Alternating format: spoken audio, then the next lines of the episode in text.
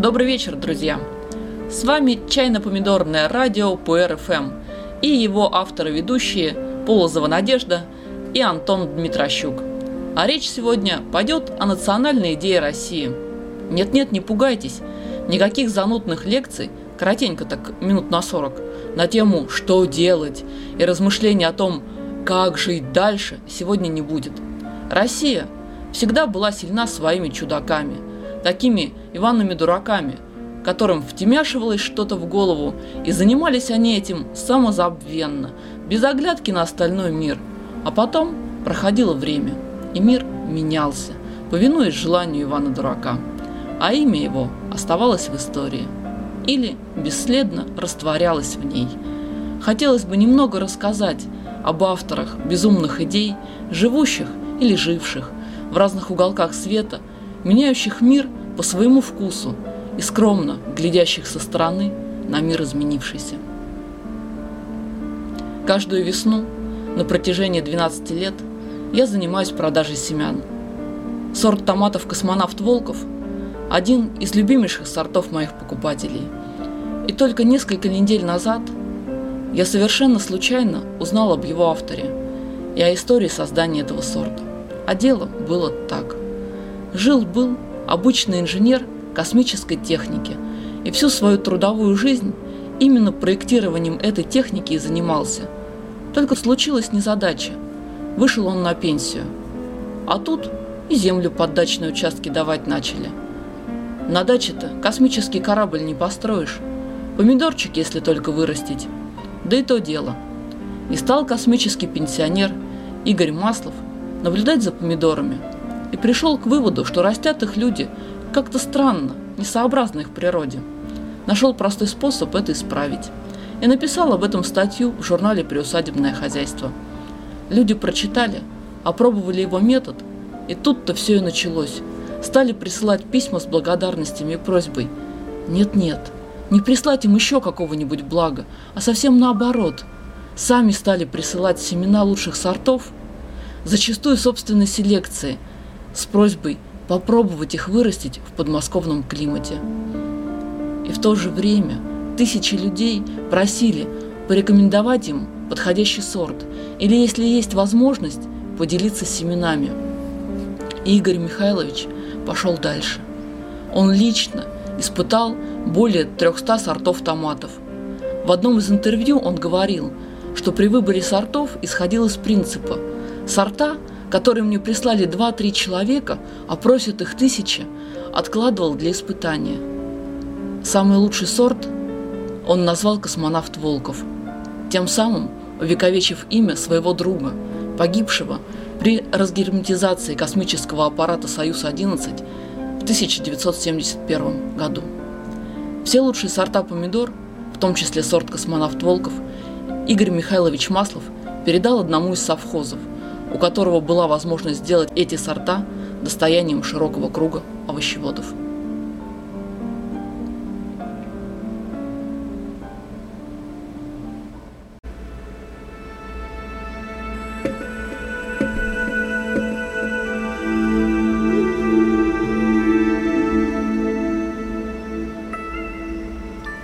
Почти в каждом клубе чайной культуры сейчас можно увидеть статуэтку человека в простой одежде – с аккуратной бородкой и улыбающимися глазами, с чашкой в одной руке и книгой возле другой руки. Это Луюй, человек, ставший чайным божеством. Жил он в эпоху Тан в 8 веке нашей эры. Кто были его родители, так и осталось неизвестным.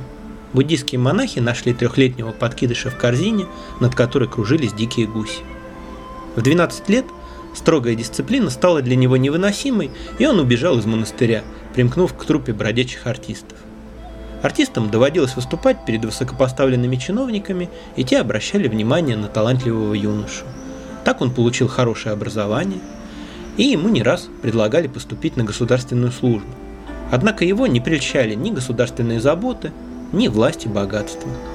Вместо этого он странствовал по юго-западу Китая, изучал и собирал чай, пробовал воду в источниках, изучал местные чайные обычаи и записывал свои наблюдения, писал и декламировал стихи.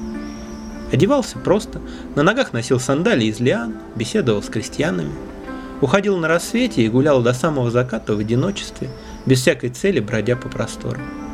То ведя отшельнический образ жизни, то вновь отправляясь в странствие, он стал выдающимся чайным мастером и знатоком воды. Про него рассказывали самые невероятные истории. Однажды правитель округа Худжоу Ли Цзы встретился с Луюем. Ли давно слышал об имени и славе Луюя, любил чай, испытывал к Луюю симпатию и поэтому сам отправился к нему. «Я слышал, — сказал он, — что господин Юй хорошо варит чай – и обрел славу в Поднебесной, а вода из Нанлина, как говорят, обладает чудесными свойствами. И сейчас совпали два таких удивительных фактора. И с этими словами он послал солдата, чтобы тот привез из Нанлина воды. Луюй приготовил инструменты и стал ждать, когда привезут воду. Когда вода прибыла, он зачерпнул ее и сказал, «Похоже, воду взяли у берега». Но посланник клялся, что он доплыл на лодке до самой середины – Луюй промолчал и стал выливать воду в таз. И когда он вылил половину, то неожиданно остановился и сказал «О, отсюда пошла Нанлинская». Тогда стражник, как громом пораженный, упал на колени перед Луюем и сказал «Когда я набрал воды из Нанлина и поплыл к берегу, лодка сильно качалась, и половина воды вылилась. Но я хотел сделать как лучше и добавил воды у берега». И сам Лидзы, и солдаты, и несколько десятков человек рядом – были в восхищении.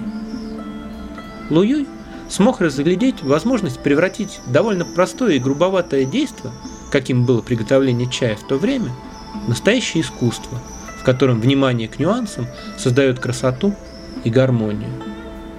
Итоги своих трудов Луюй собрал в чайном каноне Чадзин, древнейшем трактате о чае, дошедшем до наших дней. Однако трактат этот не получил широкого распространения – и лишь спустя тысячу лет, в XIX веке, нашелся любитель чая и древней истории, который обнаружил в нем именно то, чего ему не хватало. Глубокое понимание процесса приготовления чая и внимательное, бережное отношение ко всем его сторонам, начиная с нагревания воды. И ему стало очень жалко, что его современники, когда пьют чай, столь многое упускают из виду. И он приложил много усилий, чтобы реконструировать описанный Луюем способ и ввести его в обиход. И вот теперь, хотя за 12 веков изменились и чайная утварь, и сам чай, мы можем воспользоваться теми знаниями, на обретение которых поэт эпохи Тан потратил целую жизнь. И сделал это без суеты и с наслаждением.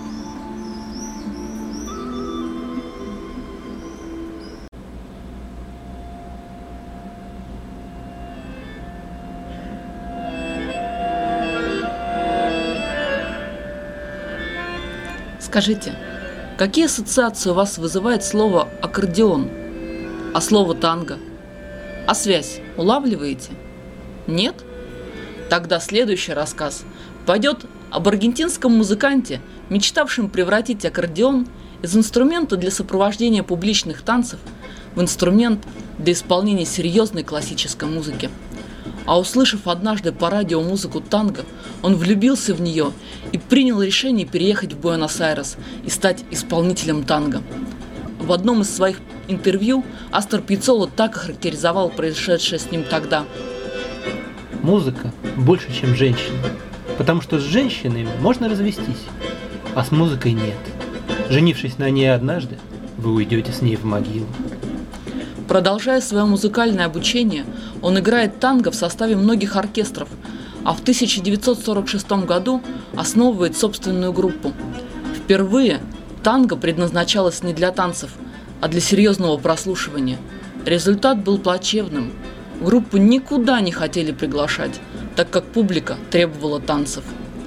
Однажды, в 1953 году, Пьяцоли сообщили о конкурсе молодых композиторов – Астер не хотел участвовать в конкурсе, так как многие из участников были довольно известны как серьезные музыканты.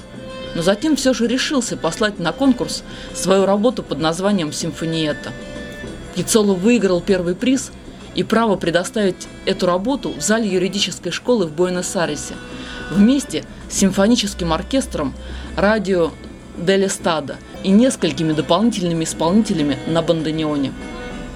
Концерт превратился в натуральный скандал с рукоприкладством, так как несколько человек из аудитории решили высказать свое негодование включением такого вульгарного инструмента в культовый состав симфонического оркестра. Еще один приз, который Астр выиграл на том соревновании, оказался для него более значимым. Французское правительство наградило его грантом на годичное обучение у одного из лучших преподавателей музыки того времени, дирижера и преподавателя Нади Бланже. И летом 1954 года Астер отправляется в Европу. Вот как сам Пьецоло вспоминал об этом. Когда я встретил ее, я притащил навстречу килограммы моих симфоний и сонат. Она начала читать и внезапно сказала ужасную фразу. Это очень хорошо написано. Затем, после небольшой паузы, она продолжила. Вы здесь, как Стравинский, как Барток или Равель. Но знаете, что случилось? Я не нашла в этом Пьецоло. И она начала допрашивать меня о моей личной жизни, совсем как агент ФБР, что я делал, что я делаю, или что я не люблю играть одинок ли я или с кем-нибудь живу, женат ли. Я боялся признаться ей, что я музыкант, игравший танго чуть ли не во всех клубах Буэнос-Айреса и Мардель-Плата. Однако в конечном итоге я выдавил из себя. Я играю в ночных клубах. Мне не хотелось говорить кабаре, но она была достаточно проницательна. Ночной клуб, да, конечно, но это же кабаре, не правда ли? Да, ответил я. И подумал, что было бы очень трудно ей соврать. Но она продолжала. Вы, кажется, не исполнитель на фортепиано. Так на каком же инструменте вы играете? И я снова не хотел признаваться. Да, она просто спустит меня с четвертого этажа. Но я признался. И она попросила меня сыграть несколько тактов танго моего собственного сочинения. А затем я сыграл свою тангидийную фугу. Она открыла свои глаза, взяла мою руку и сказала, просто идиот. Вот это настоящий пьецоло. И я взял всю эту музыку, которую сочинил за эти 10 лет, и тотчас отправил к черту за две секунды. После этого эпизода Пьецоло вернется к танго, к своему любимому инструменту – бандонеону. То, что раньше было выбором между классической музыкой и танго, теперь стало работой над обогащением камерной классической музыки страстью танго. В Париже он сочиняет и записывает в студию серию танго со струнным оркестром – Музыкальное творчество Пьяцолы совершает революцию в мире городской музыки и вызывает волну безжалостной критики со стороны профессионалов. Музыкальные фирмы его бойкотируют. Астер вынужден эмигрировать на два года в Нью-Йорк – но потом он все же возвращается домой и создает различные квинтеты, исполняющие танго. Банденеон, скрипка, бас, фортепиано и электрогитара. Такой квинтет максимально соответствовал музыкальному вкусу Пьюцолда и оптимально воплощал его музыкальные идеи. Танго со сложным, рваным ритмом, предназначенное только для сосредоточенного прослушивания, но ни в коем случае не для танца. Однако пьесы, созданные им в 60-х и 70-х, стали для многих истинным воплощением духа танго. Влюбили в аргентинский танец весь мир. Как знаменитая либертанго, танго свободы, которая звучит сейчас фоном в нашей записи. А в июне 1983 года Астер дает один из лучших концертов в его жизни. Он предоставляет программу, посвященную музыке его жизни «Танго Нуэво» в театре Буэнос-Айресе – и только тогда соотечественники наконец оценили его талант. И сейчас Пьецолу на родине называют не иначе, как Эльгран Астер, Великий Астер. Парадокс Пьецолы. Запретив танцевать на своих концертах, он создал музыку, под которую невозможно не танцевать, и которая взорвала мир классического танго, вырвалась на улицы и наполнила их парами, танцующими аргентинское танго. Если вам случайно Среди подборки танго-треков попадется мелодия, явно не от мира сего, наполненная чем-то сумасшедшим. Будьте уверены, это безумный, великий Астер.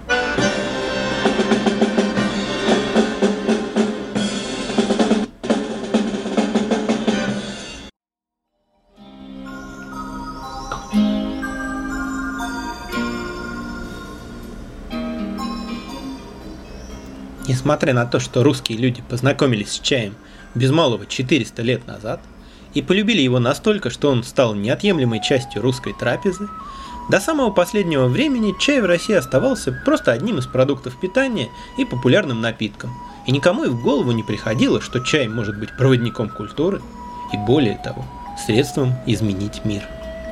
Все изменилось в 1997 году, когда Баев и Виногродский открыли первый чайный клуб в саду Эрмитаж. Поразительная пара. Серьезный, деловой Михаил Баев и загадочный, артистичный и непредсказуемый Бронислав Виногродский. Михаил, посвятивший изучению традиционной китайской культуры более 35 лет, видел сложности во взаимопонимании России и Китая и хотел создать место для соприкосновения и общения двух великих культур. И чай был выбран как инструмент и образец такого общения. Бронислав же задался еще более масштабной целью – восстановлением здоровья общества в России, обогащая его знаниями и приемами китайской цивилизации. Неспроста его следующий проект был назван ИСТ – Институт социальных технологий – и для этого чай тоже подошел как нельзя лучше. Но слепо копировать китайскую традицию было бессмысленно и глупо. Поэтому придумывать приходилось практически все. В Эрмитаже, в комнатке клуба, с раннего утра до глубокой ночи трудились энтузиасты, создававшие мифы, технологию, традиции, процедуру и атмосферу, не имеющую аналогов ни в Китае, ни в других странах. С самого начала клуб осознанно отказался от рекламы в обычном понимании этого слова. Стандартный ответ представителям прессы на предложение оплатить статью о клубе звучал так. «Мы не возьмем с вас денег за то, что вы про нас напишете». Описали многие, от вечерки и московского комсомольца до Нью-Йорк Таймс, Женьмин Жибао и Асахи Синбун. В клубе выросло несколько поколений чайных мастеров, светлых чудаков, многие из которых позже стали авторами собственных проектов и познакомились с чайной культурой без преувеличения миллионы людей. Прошло 16 лет. И сейчас почти в каждом крупном городе России есть хотя бы один чайный клуб, а в Москве их несколько десятков. Среди них есть заведения со строгой торжественной атмосферой и уютные неформальные чайные. Пару лет назад ряды любителей чая пополнились поклонниками русского рэпа, благодаря Басте и Гуфу, которые сумели сказать о чае просто и доходчиво. Прямо сейчас в разных уголках России кто-то бьет лунзин, кто-то вытряхивает дахунпау из осинского чайника, кто-то следит за водой, готовя чай по луюю. И все это потому, что два таких непохожих друг на друга человека не пожалели когда-то ни сил, ни времени, ни денег.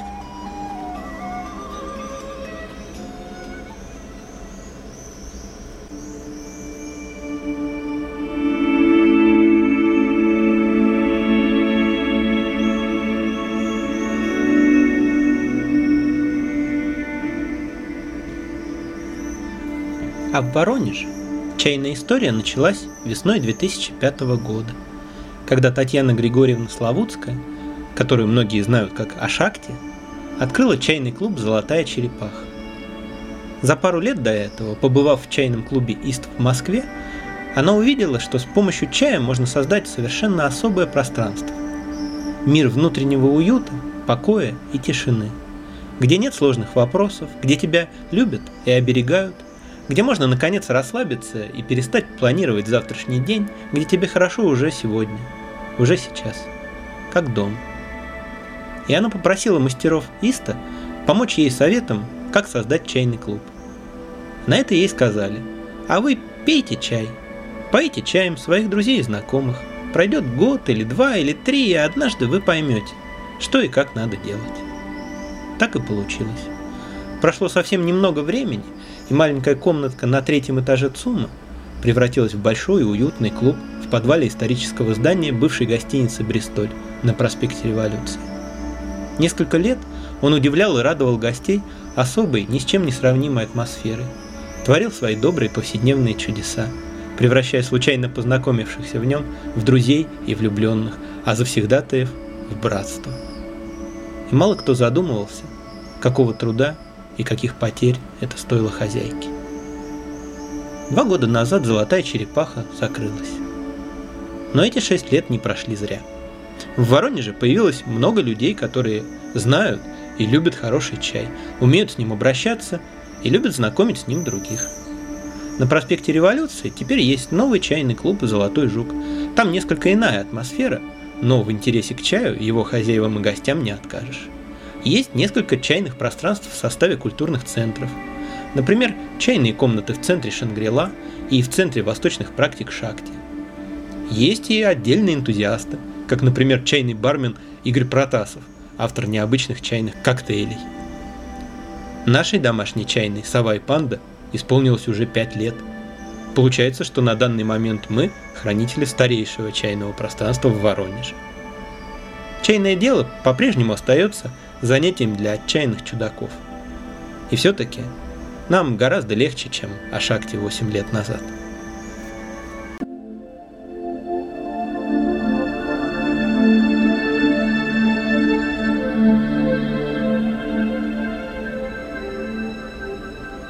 И напоследок я хочу рассказать еще об одном удивительном человеке. Будьте реалистами, требуйте невозможного. Девиз студенческой революции 1968 года в Париже как нельзя более кстати подходит к его поступку. Попросить своего учителя передать метод целительства и духовной практики представителю чужого, враждебного государства, да вдобавок еще и женщине, хотя этим методом традиционно владели только мужчины. Разумеется, последовал отказ. Вернувшись на родину, отчаянная ученица продала все свое имущество и все вырученные средства привезла в качестве жертвы своему учителю. «Как же ты будешь жить дальше?» – спросил ее учитель. «Если вы откажете мне в обучении, то жить мне тогда незачем. А если возьмете в ученики, то жить и практиковать я могу в вашей школе. Деньги мне не понадобятся».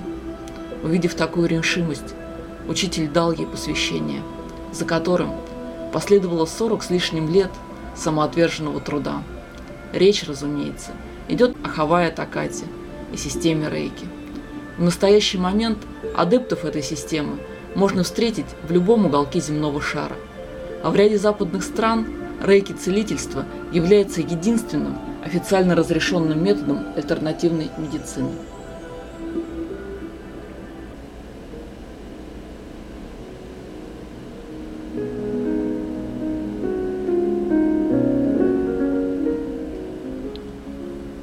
А секрет всех этих людей очень прост.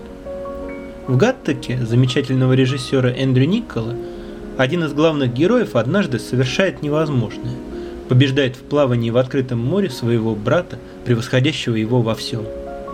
Как ему это удалось? Просто он не оставил сил на обратный путь. Будьте реалистами, требуйте невозможного. Не оставляйте сил на обратную дорогу. И пусть на даче созревают космические помидоры. И всего вам чайного.